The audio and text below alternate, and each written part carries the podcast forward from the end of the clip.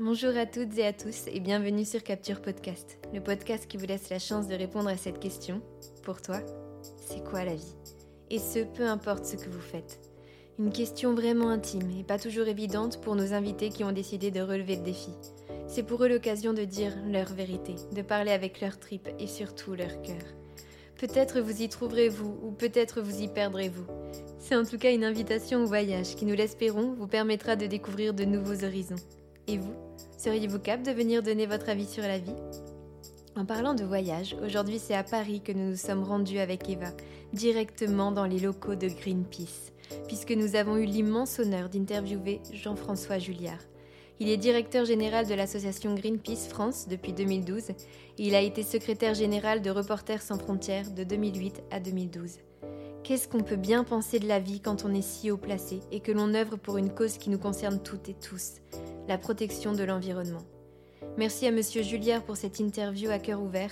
Je vous laisse avec lui et je vous souhaite une agréable écoute.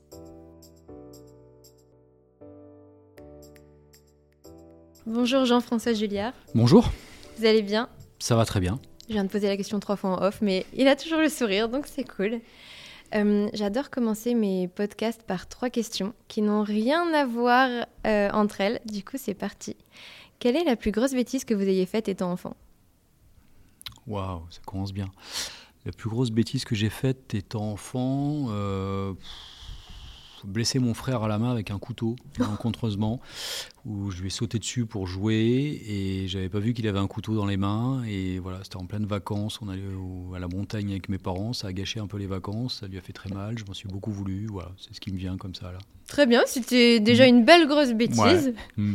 L'endroit qui vous fait vous sentir bien là où vous vous retrouvez Alors moi j'ai beaucoup beaucoup voyagé dans ma vie. euh, pour, pour des raisons professionnelles et des raisons personnelles aussi. Et, je me sens euh, relativement bien dans plein d'endroits. Euh, mais, mais là, en ce moment, l'endroit où je me sens bien, c'est quand je retourne chez moi. Moi, j'ai grandi à, à, à côté de l'océan Atlantique, euh, dans la région bordelaise. J'ai toujours ma, ma mère qui vit là-bas. Et quand j'y retourne, bah, je me sens bien. Voilà, c'est un endroit qui me, qui me fait du bien. On dit souvent ça quand on arrive à un certain âge dans la vie, euh, qu'on a envie de revenir sur, sur les terres d'origine. Il y a un peu de ça. Euh, voilà, ça, m'apaise. Hmm, Peu importe l'âge, je crois. hein. Eva et moi, on est partis sur Paris et, et on revient aux sources dans les Ardennes. C'est, euh, on le dit de toute façon, revenir aux sources, revenir aux racines, pour se remettre un petit peu dans le droit chemin et repartir de plus belle. Et ma dernière question, c'est euh, votre musique préférée du moment. Qu'est-ce que vous écoutez? Euh, Qu'est-ce que j'écoute en ce moment? Euh, J'écoute M. Moi, je suis assez fan de M, Mathieu Chédid, que j'ai eu plusieurs fois en concert et tout. Je trouve qu'il a une énergie folle, quels que soient ses, ses- morceaux, surtout sur scène, mais même dans ses, même dans ses, même dans ses morceaux. Donc, j'écoute beaucoup. En ce moment, j'écoute ça. ouais. Ok, bah merci pour ces trois questions. Attention, la grande question arrive. Jean-François Julliard, pour vous, c'est quoi la vie? Alors pour moi, c'est c'est plein de choses. La vie, euh, il y a plein de dimensions là-dedans. Euh, la, la- la- vie, c'est d'abord euh, une, une chance, on va dire ça comme ça, de pouvoir faire plein de choses, de pouvoir explorer beaucoup d'horizons. Euh, la vie, c'est aussi quelque chose de très euh, fragile et je m'en rends compte euh, chaque jour de manière plus, plus, plus vive quand on, quand on travaille avec Greenpeace et qu'on travaille sur les questions climatiques, environnementales et tout. On se rend compte à quel point la vie est fragile parce que les, les systèmes, comme on dit, permettant la vie sur Terre sont, menacés chaque jour euh, de manière plus, plus frappante. Euh, et qu'au-delà de la vie individuelle qui est fragile, c'est simplement la vie sur Terre qui, apparaît comme étant très fragile parfois quand on, regarde euh, la manière avec laquelle on malmène euh, notre, euh, atmosphère, notre air, euh, l'eau, euh, nos sols, euh, nos terres. Enfin voilà, euh, donc c'est un peu tout ça. Qu'est-ce qui fait que vous restez si calme? Je crois que j'ai développé euh, à la fois avant, Greenpeace, j'étais chez Reporters sans frontières, donc on travaille sur des sujets qui sont complexes aussi, qui sont, durs, euh, qui, euh, qui parfois peuvent un peu, un abîmer les gens qui travaillent sur ces, sujets-là. Et, je crois que ça fait maintenant bah, plus, de, plus de 20 ans que, je travaille dans ces deux organisations. Et je crois que j'ai développé une forte capacité de résilience. Euh, et que pour moi, cette forte capacité de résilience, elle passe aussi par savoir garder son calme, savoir, oui, avoir une attitude calme face à des événements qui ne sont pas parce que sinon on tombe très vite dans une espèce de, euh, colère permanente. Je, me mets en colère, euh, souvent aussi, enfin régulièrement en tout cas, mais, je sais sortir de cet état-là, parce que sinon, si on ne sort pas d'un état de colère permanent, on n'arrive pas à avancer non plus, on ne retrouve plus l'énergie, l'enthousiasme pour essayer de se, battre et de lutter pour, euh, pour, ce à quoi on croit. Donc voilà, il faut savoir maintenir ou retrouver en tout cas son calme. Mais euh, c'est vraiment bien qu'on parle de ça parce que c'était euh, ma première question en fait quand j'ai vu votre parcours et quand j'ai vu vos interviews. Je me suis dit, mais qu'est-ce qu'il est calme euh, comparé aux enjeux qu'on connaît qui sont derrière. Et même, forcément, on ramène souvent les choses à nous, j'ai ramené les choses à moi. des fois, ça me prend vraiment à cœur pour des enjeux qui sont moindres. Hmm. Et je me dis, mais ouais, comment on, reste pour, comment on fait pour rester calme alors que l'enjeu est mondial? On ne parle pas, euh, même si euh, c'est très bien aussi d'avoir des enjeux euh, journaliers, mais là, quand on est confronté à un monde en plus qui écoute de moins en moins, mm. comment aussi on fait pour gagner l'écoute des gens dans, ce monde où on, dans ce monde où on en parlait avec Eva ce midi Pour nous, le problème, c'est qu'il y a de plus en plus de gens à écouter. Et on arrive de moins en moins à avoir notre propre arbitre et de sélectionner qui on écoute ou pas. Parce que c'est de la masse, c'est de la masse d'informations. Mm. Et comment vous faites pour vous faire voir, toujours dans le calme, mais pas dans, pas dans la rage de la colère, mais dans la rage de combattre? Ouais, mais je, crois que c'est un, un, vrai souci et c'est euh, toujours, toujours compliqué. C'est vrai qu'il y a une multiplicité aujourd'hui des, des, des, canaux d'information, des sources d'information, euh, euh, des voix je crois que nous, la chance qu'on a, euh, c'est Greenpeace, quelque part. Greenpeace, ça fait 50 ans que ça existe, c'est un nom qui parle, les gens aiment ou n'aiment pas, mais euh, connaissent euh, Greenpeace.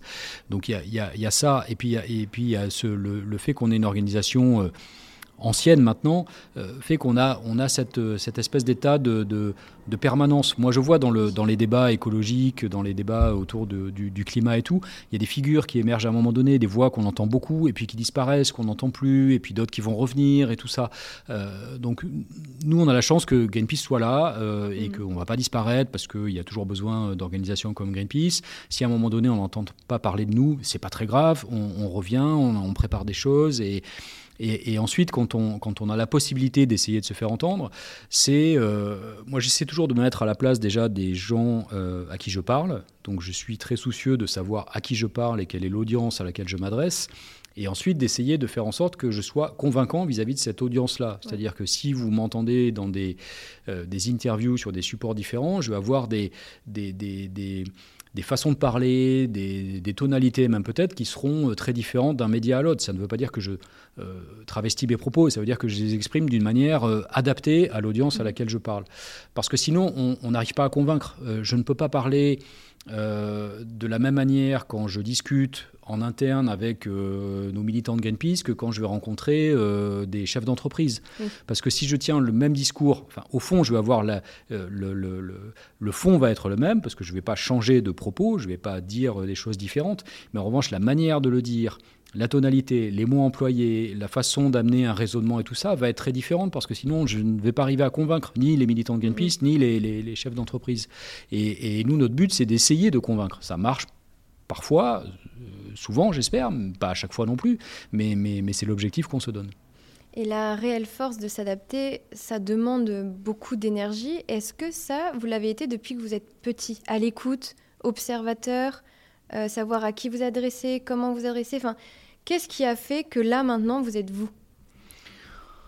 Sûrement beaucoup de choses. Euh, moi, gamin, j'étais plutôt un enfant timide. Si on en croit euh, mes parents et les souvenirs que, et les souvenirs que j'ai, j'étais plutôt timide, plutôt sur la réserve. J'étais pas quelqu'un qui parlait beaucoup. Alors j'ai sûrement plus, plus appris à écouter qu'à parler d'abord. Mm. c'est Ça c'est clair. Donc ça a dû me, a dû me servir. Et ensuite, c'est surtout un, plusieurs euh, euh, concours de circonstances ou opportunités de vie qui ont fait que je suis devenu euh, ce que je suis devenu. moi, j'ai voulu d'abord faire du, du, cinéma parce que j'avais envie de raconter des histoires. ensuite, quand j'ai appris à manier une caméra, je me suis rendu compte que ce qui m'intéressait, c'était plutôt de raconter des histoires vraies, donc plutôt de faire du mmh. documentaire mmh. que de la fiction. cette envie de faire du documentaire m'a amené à faire une école de journalisme. Cette école de journalisme m'a amené à croiser la route de Reporters sans frontières et à m'engager dans une association qui est plus une association de protection des droits humains et notamment de la liberté d'expression qu'un média au sens traditionnel du terme. Et, du coup, j'ai découvert en, m'engageant avec Reporters sans frontières que je croyais plus à cette, à cette forme-là d'engagement, à cet activisme-là, parce que c'était déjà de l'activisme, qu'à du journalisme plus classique. Non pas que je ne crois pas au journalisme, mais en tout cas pour moi, ça me correspondait mm. plus. Et, tout d'un coup, j'ai découvert la, possibilité d'avoir une influence sur le cours des choses.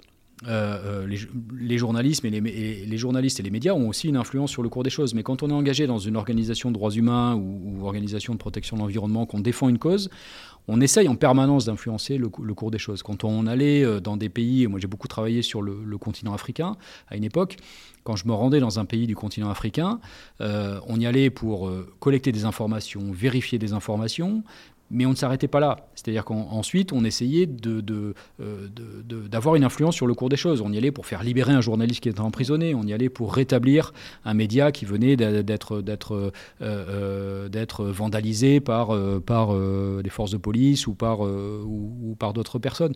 Donc on essayait d'avoir une influence sur le cours des choses. Et c'est vrai que ça m'a... je trouvais ça à la fois galvanisant, utile, euh, et, extrêmement, euh, comment dire ça, euh, extrêmement encourageant à recommencer. Donc du coup, peut-être que c'est cette énergie permanente qui, qui, qui, a fait que j'ai voulu continuer dans, cette, dans cet engagement-là. Vous êtes allé là où vous sentiez votre énergie se décupler. En fait, peut-être que quand vous étiez petit, vous saviez pas que vous alliez arriver là où vous êtes aujourd'hui. Vous avez, ça c'est sûr. Vous avez suivi euh, les, bonnes vibrations, les bonnes choses qui vous arrivaient, vous en avez profité Parce que souvent, il existe euh, plein de types de personnes, mais il y en a qui croient au destin et qui font pas grand-chose à côté pour se battre, donc qui se laissent mm. voguer. Et vous, c'est comme si vous... Ben, je pense que vous croyez en la vie, mais qu'aussi il y a ce côté-là de se battre pour continuer d'être dans son chemin, dans sa voie, se battre pour soi et pour les autres. Oui, moi je crois que j'ai su saisir des opportunités, mais j'ai su aussi créer ces opportunités-là. C'est-à-dire que j'ai vu passer des choses et je m'en suis emparé. J'ai pas attendu que ça me tombe dessus. Euh, c'est-à-dire qu'à un moment donné, quand j'ai eu la possibilité de rejoindre Reporters sans frontières, euh, tout de suite, euh, il y avait la possibilité de partir directement sur le terrain, sur le continent africain. Je n'y avais jamais mis les pieds. À l'époque, il s'agissait de partir plusieurs semaines, voire plusieurs mois. tout de suite, je me suis emparé de cette possibilité. J'ai dit oui et j'ai même été volontaire, volontariste même dans, dans, dans le fait de de pouvoir, euh, de pouvoir partir. Donc c'est en, en, se créant comme ça ces opportunités que finalement on crée aussi un espèce de, de, de, de parcours de vie. Et, et surtout ce qui m'a toujours guidé, c'est cette, cette envie de de m'en rendre utile, mais encore une fois, d'être, acteur de quelque chose. Quoi. Voilà, de pas simplement regarder euh, le monde évoluer autour de moi et commenter euh, le monde évoluer autour de moi, mais d'essayer d'avoir une influence sur, sur ce monde-là. L'école de cinéma, c'est votre vie en fait. Vous êtes l'acteur de votre vie Ouais, je sais pas, je sais pas, euh, peut-être, j'en sais rien. Mais là, je sens, je sens que je reviens à cette envie de, de, de, de, raconter des histoires aussi. J'ai fait un, c'était une première, un, scénario de bande dessinée, euh, alors qui parle d'un accident nucléaire en France. On l'a Mais, ah, génial, j'espère que vous avez bien aimé. Mais euh, c'était la première fois que j'écrivais un un scénario de fiction et j'ai adoré ça. Alors euh, aussi parce que ça s'appuie sur euh, euh, la réalité de mon engagement avec Greenpeace, c'est un sujet qui me tient à cœur aussi sur le, sur le risque nucléaire.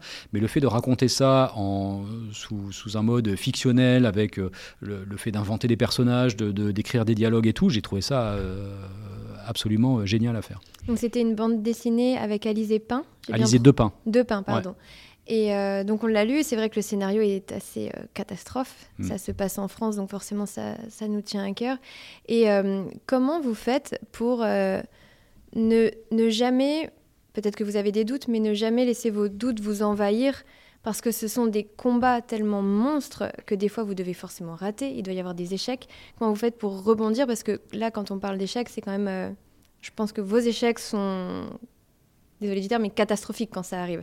Donc comment on se remet d'un échec de cette ampleur et surtout comment on fait pour y croire encore et pas se laisser dominer par le sentiment euh, de doute ou d'être démoralisé tout simplement En fait, j'essaie d'écouter de, de, ces doutes euh, plutôt que les rejeter. Bien sûr qu'on on a, on a des doutes en permanence euh, chez Greenpeace ou toutes les personnes qui s'engagent sur des causes. On a des doutes sur euh, l'efficacité de nos actions, la pertinence de nos messages, notre capacité à l'emporter à la fin, parce que c'est aussi pour ça qu'on se bat, pour transformer réellement les choses et tout ça.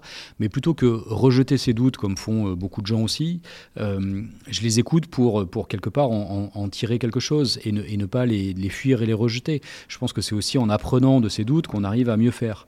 Euh, et c'est aussi en acceptant qu'il y ait du doute qu'on continue à rester euh, motivé, enthousiaste. Je vois beaucoup de gens autour de moi dans la mouvance environnementale, mais pas que, euh, c'est pareil sur la question des droits humains, euh, se détourner de ces engagements-là parce que les doutes sont trop forts et qu'à un moment donné, ça envahit les gens et, du coup, les gens n'ont plus envie, n'ont plus l'énergie, n'ont plus la volonté de continuer à se, à, se, battre et tout ça parce que ces, ces doutes sont trop forts et les gens finissent par être totalement découragés et passer à autre chose je ne dis pas que ça m'arrivera pas dans la vie, mais en tout cas pour l'instant, j'ai réussi à faire en sorte que ces doutes me, euh, me nourrissent et m'encouragent toujours à, faire plus et à faire mieux, j'espère, qu'autre chose. Quoi.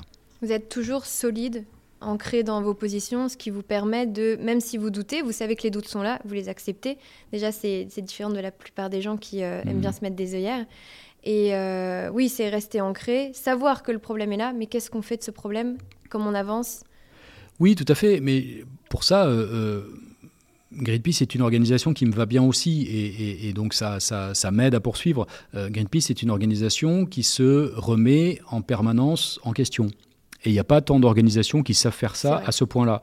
ça ne veut pas dire que ça nous paralyse non plus. On continue de faire des choses, mais en permanence, on revoit nos, nos positionnements, nos façons de faire, en tout cas on les, on les re-questionne. Il y a, il y a beaucoup de, de, de, débats en ce moment autour de la notion de désobéissance civile avec des groupes qui se sont euh, emparés récemment. J'en avais fait un livre aussi. Exactement, j'en ai fait un livre aussi. Mais, mais je trouve que c'est des choses qui, euh, bien sûr, viennent questionner, interroger les, les, les, méthodes employées par Greenpeace, la manière avec laquelle nous, on pratique la désobéissance civile. Ça nous permet de, de, de nous reposer un certain nombre de questions qu'on ne se posait peut-être pas depuis euh, suffisamment longtemps et tout. Et ça, c'est très sain. Et je, et je pense que c'est euh, euh, c'est vital pour une organisation, mais c'est, enfin moi, à titre personnel, je trouve que c'est vital pour une personne aussi, quoi, d'avoir cette capacité-là à, à, écouter ce qui se passe, quoi, et, et, à en faire quelque chose. Et à se recréer et à se recréer, à se réinventer, à, se, à s'adapter. Le, le, monde change, il n'y a pas de raison que les personnes ne changent pas non plus et que les organisations ne changent pas. Si, sinon, on perd de sa pertinence, on perd de sa, de sa capacité justement à influer sur le cours des choses. Euh, voilà. On reste dans un confort et euh, on n'avance plus. Ouais, je ne sais pas si c'est un confort, c'est une facilité peut-être. Euh, moi, Ça, moi, ça me mettrait dans une situation très inconfortable de ne pas bouger, de ne pas écouter euh, tout ça. Mais c'est vrai que c'est peut-être la solution de la facilité, de se dire, ben voilà, j'ai toujours fait comme ça, c'est sûr que j'ai raison, c'est le monde qui se trompe et je vais continuer à faire comme ça. C'est ça que je voulais dire. Oui, ouais, peut-être. Mm. Et pour revenir au doute, parce que je pense aussi aux gens qui font ce qu'ils peuvent et qui à un moment lâchent parce qu'on les fait beaucoup culpabiliser. Et qu'est-ce qu'on peut dire, qu'est-ce que vous avez à dire à ces gens euh, ben, Oui, qui, euh, je ramène à mon échelle, mais euh, qui vont dans les magasins, qui malheureusement des fois achètent des choses qu'il ne faut pas acheter niveau alimentaire, pour aussi leur dire top, c'est top ce que vous faites, faites ce que vous pouvez, vous faites beaucoup de choses mal, mais c'est grâce ben, aux petits gestes du quotidien qu'on va y arriver. Hmm. quel est votre discours par rapport à ça? Non, non, nous, on évite d'avoir un discours culpabilisant euh, à ce sujet parce que d'une part, ça ne, ça ne, fait rien avancer et puis euh, surtout, ce serait un peu euh, trompeur. C'est-à-dire que les personnes qui ont envie de bien faire et qui font déjà des choses. oui, rien que ça, avoir cet état d'esprit-là, c'est déjà, déjà beaucoup. C'est déjà beaucoup. Alors, certains diraient c'est pas suffisant et c'est vrai que c'est pas suffisant parce que si ça suffisait, on aurait déjà transformé mhm. nos sociétés. Mais ça va déjà dans la bonne direction et c'est déjà beaucoup. Il faut savoir qu'il y a quand même déjà il y a euh, beaucoup, beaucoup de personnes qui non seulement ne font rien du tout, mais surtout euh, nous font reculer. C'est-à-dire qu'il faut aussi garder ça en tête. C'est-à-dire que les personnes qui vont culpabiliser de faire tel achat ou euh, de prendre l'avion plutôt que le train à un moment donné, ce sont des personnes qui vont déjà dans la bonne direction parce qu'elles se posent la question. Mm, mm. Et que si elles ne le font pas cette fois-ci, ça veut dire qu'elles vont le faire la prochaine fois ou qu'elles vont euh, y penser une deuxième fois, qu'elles vont renoncer, euh, qu'elles vont apprendre à vivre autrement et tout ça. Donc moi, je ne suis pas du tout à culpabiliser ces personnes-là qui sont déjà en train de, de, s'aventurer sur ce chemin-là qui n'est pas facile, hein. c'est pas, pas évident. Alors qu'il y a tant de personnes qui non seulement ne se posent pas la question, mais qui qui de nous tirer en arrière. Quoi. Voilà. Donc après, chacun fait comme il peut. Moi, ce, que, ce qui me euh, parfois me, frustre un peu, c'est quand je rencontre, euh, je vais beaucoup rencontrer des étudiants euh, parce qu'on est, je suis souvent invité dans les universités, écoles diverses et variées et tout ça, et, souvent la question m'est posée de qu'est-ce qu'on peut faire nous quand on a, je sais pas, entre 18 et 25 ans à notre niveau et tout ça. Et je dis mais il y a une palette de, de, de, possibles aujourd'hui qui est phénoménale, qui n'existait pas quand moi j'avais votre âge. aujourd'hui, on peut s'engager sur des choix alimentaires bien plus facilement qu'il y a 20 ou 25 ans. on peut s'engager sur des choix de consommation, sur des choix de transport, on peut choisir sa banque, on peut choisir son, ses fournisseurs d'énergie, enfin il y a tout un tas de, de, possibilités euh, qui s'offrent à nous. Alors l'idée, c'est pas forcément de tout faire, mhm. mais en tout cas de se poser la question là-dedans, qu'est-ce que je peux faire, qu'est-ce qui est à ma portée aujourd'hui et qui le sera peut-être euh, demain, et pour certains, l'adapter aussi à leur... Euh, comment dire ça, à leur personnalité, à leur mode de vie. Il y a par exemple des gens qui vont trouver extrêmement facile de devenir végétarien ou vegan, mhm. d'autres pour lesquels c'est juste impensable, inimaginable. Et à l'inverse, ces personnes pour lesquelles c'est inimaginable vont avoir beaucoup plus de facilité à ne jamais prendre l'avion, alors que des véganes vont prendre l'avion euh, plus, plus souvent. Euh, voilà, donc, euh, et il n'y a pas de perfection dans ce monde non plus. Quoi. Nous, on n'est pas, on pas parfait non plus chez Greenpeace, on n'a pas des modes de vie zéro carbone. On aimerait bien, mais la réalité, c'est que c'est impossible aujourd'hui d'avoir un mode de vie zéro carbone. On essaie de faire au mieux, de réduire, de faire attention, de penser à, à, à tout ce qu'on fait dans la vie pour, pour limiter ça. Mais, mais, mais la perfection n'existe pas. Et souvent, la perfection est l'ennemi de, de, de, ceux qui veulent, euh, qui veulent euh, essayer de, bien faire. Quoi. Le mieux est l'ennemi du bien, comme on dit. Mhm, mhm. Et euh, est-ce qu'il manque pas aussi un effet de masse, de rassemblement, de groupe, que peut-être, on n'était pas d'accord avec Eva. Moi, je trouvais qu'avant, il y avait plus de rassemblements ou de jeunes, en tout cas, qui se battaient. Je trouve que ma génération est un petit peu plus laxiste quand même. Non, je non, je dirais pas ça. Moi, moi, j'ai vu en euh, en 2018 la, la, génération climat, comme on l'appelle parfois communément, donc euh, euh, lycéens, collégiens, étudiants, en 2018 descendre dans la rue. Moi, je trouvais pour la première fois aussi nombreux et et en mode on est jeune et on va se battre pour, pour, pour notre vie à nous et pour, et, pour, et pour notre avenir et tout ça. Et ça, c'était euh, réellement nouveau. Moi, je me souviens très bien, à cette époque-là, j'ai dit que c'était peut-être ce qui nous manquait pour l'emporter jusque-là. Que, qu'il y ait une génération comme ça nouvelle qui s'empare de ces sujets-là et tout. Après, euh, je ne suis pas complètement naïf non plus. Je sais que tous les jeunes ne sont pas euh, engagés sur les questions climatiques, environnementales ou sur d'autres sujets d'intérêt, généraux et tout ça. Mais, mais en tout cas, je crois qu'il y a un vrai phénomène qui est, en train, qui, qui est maintenant en train de s'installer. C'est-à-dire que les jeunes qui euh, euh, commençaient par aller faire des, des, marches climat ou des grèves climat, euh, même si certains au départ, la première motivation, c'était avant tout de sécher les cours, peu importe, ils, ont, ils ont réussi à être convaincus par d'autres. Et finalement, c'est en allant dans les, dans les manifs et dans les, et dans les marches qu'ils se sont rendus compte à quel point les mm-hmm. enjeux étaient importants. J'ai entendu ça plein de fois, de gens qui disaient, moi, c'était juste pour éviter d'aller en cours de maths. Mais au final, j'ai compris qu'il y avait quand même un enjeu important. Bah, tant mieux, si, si, si la première motivation n'était pas la bonne, peu importe, après ça transforme en mm. quelque chose euh, d'important. Et je vois bien, ces jeunes aujourd'hui, c'est devenu quelque chose de... Euh, de, de, de, de, plus en plus installé dans les, dans les vies. Alors il y a toujours des modes de consommation, de surconsommation qui posent problème, mais par exemple c'est la première fois qu'on entend de manière aussi forte des jeunes qui vont euh, euh, intégrer le critère environnemental dans leur choix de carrière, dans leur choix professionnel, en disant moi je ne veux pas aller travailler dans telle grande entreprise parce qu'elle est polluante. C'est quelque chose qu'on n'avait jamais entendu jusque-là. donc, donc je pense que ça, ça, ça va, ça va continuer d'amener du, du, positif. Oui. Hmm. C'est vrai que c'est en tout cas, je, parle de mon cercle, on est moins euh, peut-être activiste sur le terrain, mais on se pose beaucoup de questions sur euh, la surconsommation. Ça, je sais que par contre, ma génération mm. surconsomme vraiment de moins en moins. On est même devenu beaucoup euh, minimaliste. On n'a pas beaucoup de, matériaux, de meubles chez nous. L'événement, on en a beaucoup moins. Même dans le mm. frigo, c'est on a ce qu'il faut. Et, ça, c'est un, énorme pas, ne serait-ce que pour l'état d'esprit qui est beaucoup plus allégé. Mais bien sûr, pour l'état d'esprit et puis pour la et puis pour la société, parce que s'il y a de plus en plus de personnes euh, comme vous qui, qui, adoptent un mode de vie plus sobre, parce qu'on peut le qualifier euh, comme ça, euh, moins dans la surconsommation, eh bien ça veut dire qu'on va inventer euh, peu à peu, qu'on va construire peu à peu un système économique qui soit compatible aussi avec ces modes de vie. Et aujourd'hui, on sait bien que ce qui euh, nous emmène dans le mur, c'est aussi la manière avec laquelle on pratique les échanges commerciaux et le système économique qui ne repose que sur une croissance effrénée, sur un productivisme toujours plus, plus important. Si on n'arrive pas à inverser cette courbe-là, on n'arrivera pas à lutter contre le changement climatique. quand j'entends certains dirigeants politiques qui disent qu'il faut décarboner les industries, mais sans réduire euh, la production, non seulement je n'y crois pas, mais je ne vois pas comment c'est possible. C'est-à-dire qu'aujourd'hui, il n'y a pas de baguette magique qui fait qu'on va. Voilà. Et, puis, et puis, même si on arrivait à décarboner certains secteurs industriels sans réduire la production, ça veut dire qu'on ne on va pas réduire l'empreinte environnementale globale de ces activités euh, productives. Parce qu'il n'y a pas que les émissions de carbone, il y a aussi toutes les ressources naturelles qu'on va puiser, tous les minéraux qu'on va extraire euh, euh, dans, la, dans la terre et bientôt dans les, dans les fonds marins si, si, si, on n'arrive pas à empêcher ça. Donc, donc voilà, donc aujourd'hui, il faut repenser tout ça.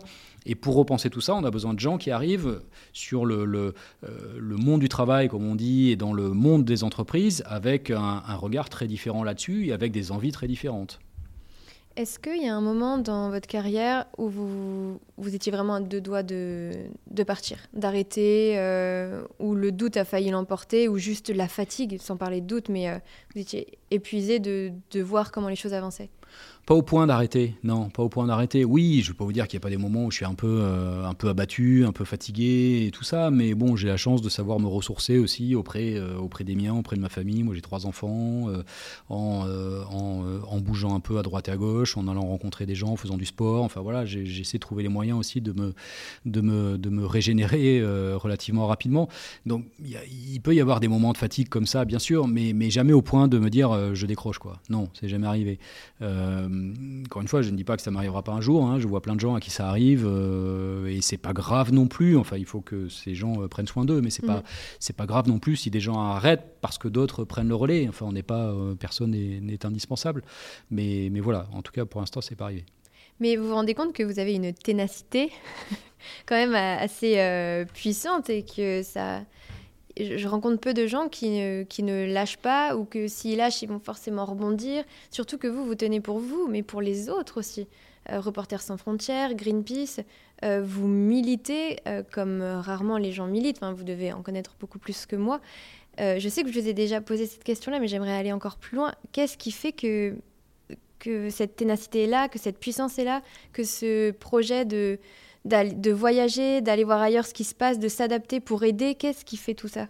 Parce que, parce que j'y crois fort et je crois fort euh, en la possibilité de, vivre dans un monde meilleur. Ça peut paraître un peu naïf de dire ça comme ça, mais, c'est la réalité. C'est-à-dire que je constate euh, euh, en permanence des injustices dans tous les sens, des injustices sociales, humaines, environnementales ou autres, et, je vois à quel point on peut malgré tout corriger le tir et on y parvient dans certains cas. On n'arrive pas à obtenir encore la grande victoire qu'on souhaite tous et, le fait qu'on qu'on transforme réellement le monde dans quelque chose de plus apaisé, plus serein, euh, moins impactant pour l'environnement et tout ça. Mais il y a quand même des, des, victoires en permanence. Mmh. Euh, il, y a, il, y a, quelques, quelques semaines maintenant, j'étais, euh, je rencontrais tous mes homologues de tous les bureaux de Greenpeace un peu partout dans le, dans le monde et on partageait beaucoup comme ça de retours d'expérience. Et on, et on partageait tous le même constat que si on n'a pas euh, euh, emporté la grande bataille pour la protection de l'environnement, on voit quand même l'émergence de victoires un peu partout, dans différents coins de la planète, parce qu'il y a de plus en plus de mobilisation, parce qu'il y a une prise de conscience euh, sans égale sur les questions environnementales, et que cette prise de conscience, elle n'est plus, comme ça a été le cas pendant des années, réservée, entre guillemets, à une élite riche, européenne, mmh. surdiplômée, etc. C'est plus le cas aujourd'hui. Euh, on peut dire qu'il y a une vraie prise de conscience euh, mondiale et qu'on voit que euh, globalement, on va dans la bonne direction. Le problème, c'est qu'on n'y va pas assez vite et pas, assez, pas avec assez d'ampleur, mais on va quand même globalement dans la bonne direction. Et rien que ça, c'est un moteur incroyable pour, pour, pour continuer à s'engager, parce qu'on voit que, que ça avance. quoi. Mm. C'est ce que vous disiez au début du podcast. Greenpeace, euh, c'est une famille mondiale. Mm. Et peut-être que des fois aussi, quand il y a un pays ou quand il y a quelqu'un qui, euh, qui n'a plus trop les cartes en main, euh, il y a bah, tous les autres qui arrivent. C'est aussi bien s'entourer que de militer pour une belle cause. Absolument. Et puis, moi, moi c'est ce qui me porte, mais c'est aussi ce qui porte beaucoup de gens chez, chez, Greenpeace. C'est cette dimension internationale. Moi, si je me suis engagé à Reporters sans frontières au départ, c'était pour ça. Et Greenpeace, c'est pareil. C'est une organisation euh, euh, aussi dans la mouvance sans frontiériste. C'est-à-dire qu'on on, ne conçoit pas un engagement euh, juste dans le, sur le périmètre du, du, pays dans lequel on vit. et puis, on voit bien que de toute façon, c'est vain parce que ces sujets-là, que ce soit la protection des droits humains ou les, questions environnementales et tout un tas d'autres sujets, sont des sujets qui, dépassent les cadres des frontières. Mmh. Et pour l'environnement, c'est encore plus vrai. Enfin, il est évident que quoi qu'on fasse, ça ne peut pas se régler au niveau d'un seul pays. Si demain la France arrêtait euh, d'émettre instantanément des émissions de CO2, ça ferait du bien à la planète, mais ça ne suffirait pas. Oui, c'est ce que vous disiez euh, et on serait très très loin du compte, exactement. Euh, ça veut dire qu'il faut travailler ces sujets-là ensemble. Et moi, je trouve ça non seulement passionnant à faire, de travailler avec, avec mes collègues des autres, des autres bureaux. ça apprend aussi beaucoup de choses, de voir comment ces sujets-là sont travaillés, sont perçus, euh, sont, vécus dans d'autres, euh, dans d'autres territoires, euh, sous d'autres latitudes, avec des perspectives qui sont parfois très très très différentes. Et puis, et puis c'est ça qui donne de l'impact à la fin réellement. Ce qui est impressionnant avec Greenpeace, c'est que pour une fois, seul on fait absolument rien et que là, vous avez besoin de tous les pays, de tout le monde, de, mm. chaque personne. Et c'est ça qui est très fort. C'est ça qui est très fort, et ça va même au-delà de Greenpeace. Moi, quand je suis arrivé à Greenpeace en 2012, euh, c'était aussi parce qu'il y avait à cette époque-là une nouvelle euh, orientation de Greenpeace qui, qui, euh, qui, voulait faire de Greenpeace une organisation bien plus ouverte qu'elle ne l'avait été jusque-là. Mm-hmm. Bien plus ouverte, ça veut dire bien plus ouverte en son, en son sein, c'est-à-dire faire en sorte que les différentes familles de Greenpeace travaillent plus ensemble, qu'on soit salariés, militants, bénévoles, activistes, à Paris ou en région, enfin peu importe, qu'on essaie de, de, de, faire vivre cette organisation ensemble, et puis aussi plus ouverte aux autres. C'est-à-dire aller voir, euh, euh, alors il y a tous nos alliés environnementaux, naturels, avec lesquels on a toujours travaillé, mais aller au-delà de ça, donc essayer de travailler avec les syndicats, essayer de travailler avec des organisations euh, de, lutte contre la précarité énergétique, essayer de travailler avec les associations de consommateurs, essayer de travailler avec les fédérations de parents d'élèves pour les menus végétariens dans les cantines scolaires. Enfin, il y a plein de, sujets comme ça sur lesquels on, essaie de faire en sorte, et c'est ce sur quoi je travaille beaucoup depuis, depuis 10 ans, de faire en sorte que Greenpeace voilà, soit une organisation ouverte, accueillante est, prête à travailler avec euh, le plus grand nombre de personnes tant qu'on partage des objectifs et des, et des valeurs communes. On a tout intérêt à, y aller ensemble. Que si quelqu'un, par exemple, a un, projet dans une école, euh, dans un petit patelin, il peut vous contacter, contacter Greenpeace et puis en faire quelque chose. Euh, créer des rencontres ou ne serait-ce qu'un un lien par mail oui, alors pas me contacter moi forcément directement, mais parce que sinon je vais couler sous les demandes. Mais euh, non, non, oui, oui, on a, on a nous des, des ce qu'on appelle des groupes locaux, donc de, de, militants bénévoles euh, un peu partout en France. On a 35 groupes locaux en France, mais il y en a euh, dans quasiment tous les pays dans lesquels Greenpeace est implanté. Il y a des groupes locaux comme ça de, militants bénévoles. Et oui, on peut tout à fait se tourner vers ces, vers ces militants-là pour que quelqu'un de Greenpeace puisse aller faire une présentation de Greenpeace ou d'un certain nombre de sujets dans les, dans les écoles. Pour, je sais pas, on a, on a a aidé des écoles à installer des panneaux solaires sur leur toit euh, au Luxembourg mm. euh, récemment, par exemple, ou en, ou en, Belgique, euh, pour rejoindre une coalition locale qui veut s'opposer à un projet destructeur pour l'environnement, parce qu'il va y avoir un bout de forêt qui va être saccagé pour faire passer une route ou une autoroute, pour essayer de faire en sorte que le, la, rivière du coin soit, soit dépolluée ou évite d'être polluée plus encore par un site industriel avoisinant. Enfin, il y a beaucoup de possibilités comme ça d'engagement local. Ouais. Mm. Ok, génial. Donc si vous voulez vous engager, ça semble assez facile. Il suffit d'aller voir les, toutes les coordonnées de tous les groupes locaux de Greenpeace sont sur notre site et ils ont tous euh, leurs propres réseaux sociaux aussi, euh, Facebook et Twitter principalement. Merci. Et euh, tout à l'heure, vous avez utilisé le mot victoire. à l'heure actuelle, quelle est la plus belle de votre victoire? Peut-être une victoire en, laquelle vous, vous avez, enfin, une victoire que vous avez eu du mal à obtenir ou une victoire où vous saviez que vous alliez y arriver tellement vous, vous avez travaillé pour?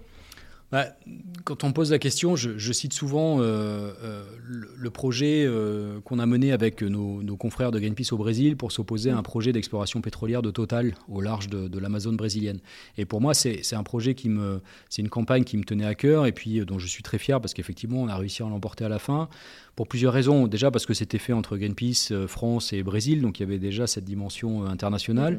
et puis parce que c'était un projet qui était vraiment emblématique de, comment dire ça du monde dont on ne veut plus. C'est-à-dire que là c'était euh, en gros c'était un nouveau projet pétrolier donc un projet qui n'existait pas euh, en mer donc offshore mené au départ par Total Petrobras la compagnie brésilienne et BP euh, au large de l'embouchure de l'Amazone brésilienne et en fait, on savait qu'au fond de l'eau, entre 70 et 120 mètres de fond, il y avait un, récif sous-marin avec tout un tas euh, d'espèces de faune et de flore sous-marine qui, euh, qui devaient être euh, protégées.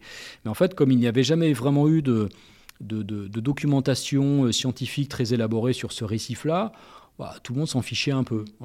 Et, nous, notre travail a consisté à, à, faire ce qu'on appelle un travail déjà de, de, de, témoignage et de documentation. Donc on a envoyé des bateaux avec des scientifiques à bord, avec des plongeurs à bord pour aller documenter ce récif. Donc en gros, c'est des plongeurs sous-marins qui ont été filmés ce récif-là, des scientifiques qui ont plongé avec un, petit sous-marin pour prélever des échantillons, euh, documenter euh, la nature de ce récif, montrer qu'il y avait des espèces euh, protégées, montrer qu'il y avait des espèces menacées, montrer qu'il y avait des espèces mm. qui n'existaient pas ailleurs, mm. et, et, dire c'est absolument impensable qu'il y ait un projet d'exploration pétrolière à quelques milles nautiques de cet endroit-là. et ensuite, ça a été un une vraie euh, bataille, parce que ça a vraiment été ça, avec les autorités brésiliennes, notamment l'agence environnementale brésilienne qui devait dire oui ou non à la fin à Total et aux autres pour, euh, pour, euh, pour aller explorer là-bas. Et puis auprès des trois acteurs pétroliers en leur disant mais c'est pas possible que vous alliez faire ça quoi.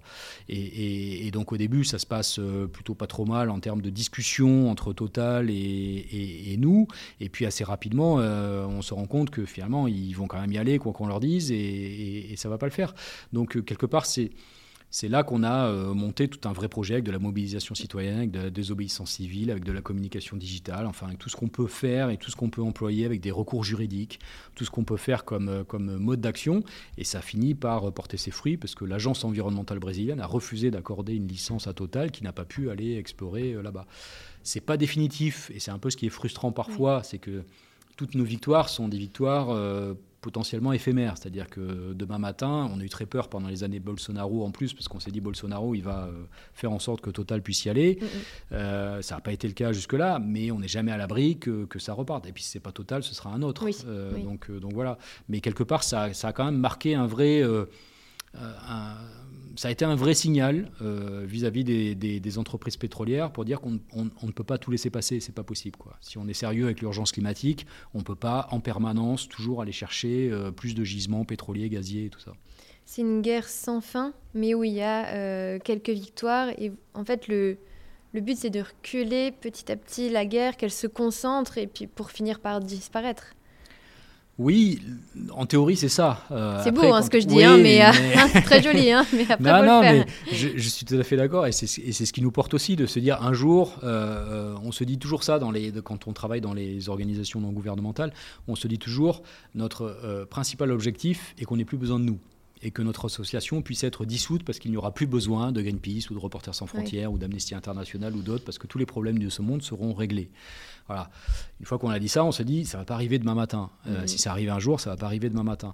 Mais en revanche, faire en sorte que, euh, euh, que malgré tout, peu à peu, on arrive à retrouver plus d'apaisement dans ce monde, moins d'injustice sociale, moins de violations des droits humains, moins d'environnement de, et d'écosystèmes dégradés, abîmés, détruits, comme c'est le cas aujourd'hui. Eh bien, c'est vrai que ça, ça c'est non seulement c'est nécessaire, essentiel. Moi, je trouve que tout le monde devrait être concerné par ça. Et puis, euh, et puis c'est, ce qui nous porte et qui nous, euh, qui nous pousse à être euh, tenace, comme vous disiez, et déterminé, persévérant et même un peu têtu parfois. Oui, c'est très bon d'être têtu et lutter. est-ce que vous avez trois valeurs qui vous caractérisent, vous? Pas, des, pas de Greenpeace, mais vous, ce que vous êtes c'est compliqué ça. Euh, trois valeurs comme ça. Euh, bah, je dirais le, je, dirais l'honnêteté parce que c'est important, c'est-à-dire que j'essaie de ne pas euh, tromper le monde. On nous accuse souvent Greenpeace d'être dogmatique sur un certain nombre de nos mhm. positions, sur le nucléaire ou sur d'autres sujets et tout. j'essaie à chaque fois d'expliquer que non, c'est une position honnête. On peut ne pas la partager, mais on n'a pas de dogmatisme sur le nucléaire. C'est pas parce que Greenpeace est une organisation antinucléaire depuis sa naissance qu'on est aveugle aux évolutions du monde. Aujourd'hui, on, sait très bien expliquer pourquoi, selon nous, l'énergie nucléaire n'est pas une énergie d'avenir, etc. Donc moi, j'essaie d'avoir cette approche, euh, euh, cette approche euh, honnête. ensuite, dans les valeurs, je ne sais pas... Bah, on a beaucoup parlé de ténacité ou détermination. Je pense que c'est l'une des valeurs aussi importantes qui me, qui me porte, sinon je ne serais pas là. voilà. L'empathie, Mhm. C'est important aussi, malgré tout. Euh, et je pense que c'était euh, euh, très vrai chez Reporters sans frontières quand on devait défendre, quand je devais défendre des personnes. On n'arrive pas à faire ça si on n'a pas, si on n'a pas d'empathie pour ces personnes-là ou on ne le fait pas bien. Si c'est juste un nom sur une liste de prisonniers politiques, bon, il n'y a, pas, a pas beaucoup d'efficacité dès lors qu'on a un peu d'empathie, parce qu'on se met à la place des personnes, parce qu'on a rencontré leur famille, parce qu'on a pu leur parler parfois directement en prison. on se rend compte qu'on est bien plus, bien plus efficace. Et puis l'empathie, c'est aussi vis-à-vis de tous les euh, là, chez Greenpeace, c'est aussi de toutes les personnes qui s'engagent sur ces sujets-là. Euh, il y a quand même 150 euh, salariés chez Greenpeace, plusieurs centaines, voire milliers de militants. c'est aussi se soucier de, du bien-être de chacun, parce que c'est important. La principale ressource de Greenpeace, c'est avant tout les gens qui s'engagent avec mmh. Greenpeace. Mmh. et si on n'est pas soucieux de, préserver cette, cette, cette envie-là, cette énergie-là, cette, ce, vivre et travailler ensemble, on, on, on s'y perd aussi un peu. Et tout à l'heure, vous avez dit que certains euh, événements abîmaient, notamment dans Reporters sans frontières ou tout simplement dans Greenpeace. Comment vous faites-vous pour émotionnellement ne pas être abîmé et euh, ne pas sortir de vos règles de vie et continuer? Bah, je crois que c'est la résilience dont je parlais tout à l'heure. C'est-à-dire que j'ai appris à me, reconstruire rapidement, à me régénérer rapidement après des événements euh, qui effectivement abîment. Je, me souviens au début de la guerre en Irak, euh, il y avait, euh, beaucoup, beaucoup de journalistes qui étaient pris en otage. il n'y a pas eu que pendant la guerre en Irak, mais il y en avait beaucoup à ce moment-là. Et certains ont, ont, été assassinés. Et je me souviens notamment d'un un journaliste italien, Enzo Baldoni, je crois que c'était son nom, je souviens même de son nom, qui a été pris en otage. Euh, on l'a su euh, pendant euh, une nuit. on s'est dit qu'il fallait absolument faire quelque chose parce que sinon il risquait sa vie et tout ça. Et on a appris quelques heures après qu'il avait été décapité. Et, c'est le truc qui vous, qui vous fait partir un peu en vrille, quoi, de mhm. se dire, bah, en fait, on n'a pas réussi. Quoi. Le type, il est mort. c'est, on, a, on a à peine eu le temps de prendre connaissance de, de, cette info, de, de tenter d'agir. Et puis, c'est quelque part, on se dit, mais en fait, est-ce que notre travail n'est pas complètement vain? C'est-à-dire, quel mm. pouvoir on pouvait euh, euh, exercer à cette époque-là pour euh, tenter d'empêcher ça? C'est-à-dire qu'on a fait ce qu'on pouvait faire, c'est-à-dire un communiqué de presse, informer les les, les, ministères des Affaires étrangères qui pouvaient avoir un peu de poids. Mais voilà, c'est des, des, des, militants combattants rebelles qui l'ont capturé, qui voulaient faire un, coup d'éclat pour faire mm. parler d'eux, ils l'ont décapité. On n'avait aucun moyen d'empêcher ça. Et, du coup, euh, voilà, du coup, c'est vrai que c'est des moments qui, euh, qui émotionnellement sont très difficiles à vivre, très douloureux, ça c'est clair. Euh, mais, si, mais si on n'arrive pas à trouver les ressources, et après c'est propre à chacun, hein, je disais, il y en a qui, font, qui se retrouvent dans le sport, d'autres avec leurs amis, avec mhm. leur famille, enfin chacun va trouver des mécanismes propres et personnels, mais si on n'arrive pas à, se, à, à, repartir rapidement, on ne tient pas. On tient pas. Et en plus, euh, là, ça me fait penser que si vous, vous aviez pas tenu, il n'y aurait pas eu tout ça après. Donc aussi pour les gens qui, des fois, euh, hésitent un peu à ne plus tenir, il faut qu'ils se disent, mais après, il y a tellement de choses qui m'attendent mm. et je peux tellement faire bouger les choses, même si sur le coup, ils s'en rendent pas compte. Mais après, tout, tout ne peut être que victoire euh, à partir du moment où on se relève. Oui, c'est vrai, c'est vrai, c'est vrai, vous avez raison. Mais, mais, mais je vois bien que beaucoup de gens sont conscients de ça relativement rapidement. je le vois dans toutes les personnes qui m'ont accompagné à Reporters sans frontières, toutes les personnes qui sont là à Greenpeace ou celles qui sont parties euh, euh, récemment et tout, il y, a un engagement qui reste on, voit, tout à l'heure, je disais, il y a des personnes qui arrêtent, qui se détournent parce que c'est trop dur et tout ça, mais finalement, ça reste une infime minorité. Mm. Après, il y a des gens qui font des pauses. Donc, des pauses, ça peut être des gens qui vont partir voyager au bout du monde parce qu'elles en ont besoin pendant plusieurs mois, pendant un an, des gens qui vont travailler dans un secteur qui est tout à fait différent pendant un petit moment, mais elles vont y revenir. Enfin, je, vois maintenant, j'ai un peu de, un peu d'expérience dans, dans, ces, histoires-là. Euh, je vois bien que les gens. Euh, quand on a vécu, quand on s'est engagé de manière aussi forte pour une cause et tout ça, on ne l'abandonne pas. Euh, pas totalement et pas de manière permanente. On peut y revenir par différents euh, biais, mais, mais on y revient, je crois, toujours. Oui, c'est quelque chose qui vous dépasse, c'est une énergie qui dépasse de toute façon se battre pour quelqu'un, pour quelque chose, pour une noble cause en plus quand on sait euh, pourquoi on se bat oui, il y a ça, et puis aussi peut-être le fait que si on arrête, on se dit bah, que finalement tout ce qu'on a fait avant n'a pas servi à grand-chose. Donc il y a cette, cette, envie de continuer parce que, euh, parce que sinon ça veut dire que tout ce qu'on a fait avant n'avait pas beaucoup de sens finalement. Donc il y a une espèce de comme ça presque de je sais pas, c'est une obligation morale, mais en tout cas, de, ou de devoir moral, mais en, tout cas, il y a un truc comme ça qui, euh, qui fait que, bah, que, oui, que ça reste et qu'on continue de s'engager. Oui, la, la, rage de vaincre, d'être le meilleur, la meilleure, dans, dans ce qu'on peut donner, en fait, pas la meilleure du monde, mais mm. euh, de, dans ce qu'on peut être, on peut toujours s'améliorer, on peut toujours apporter plus, on peut toujours euh, s'adapter davantage, recréer, apporter et ensemble en plus. Tout à fait. Jean-François Julliard, si je résume, est-ce que pour vous, la vie, c'est s'adapter? Alors, il y a beaucoup de ça. Il y a beaucoup de ça. s'adapter et, et, se réinventer, peut-être, que je pense que c'est important. Ouais. Est-ce que vous pouvez nous partager quelque chose euh, pour finir cette interview? Vraiment ce que vous voulez, que ce soit un restaurant, un plat, une idée, un proverbe? Ça là, c'est le micro est à vous.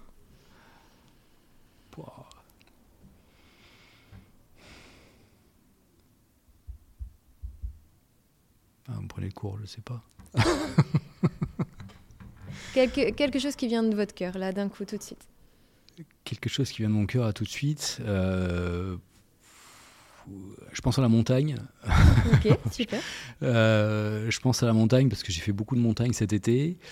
Euh, et ça faisait un petit moment que j'y avais pas été. là, en l'occurrence, c'était un peu dans un peu dans un peu dans les Alpes, un peu en, Provence.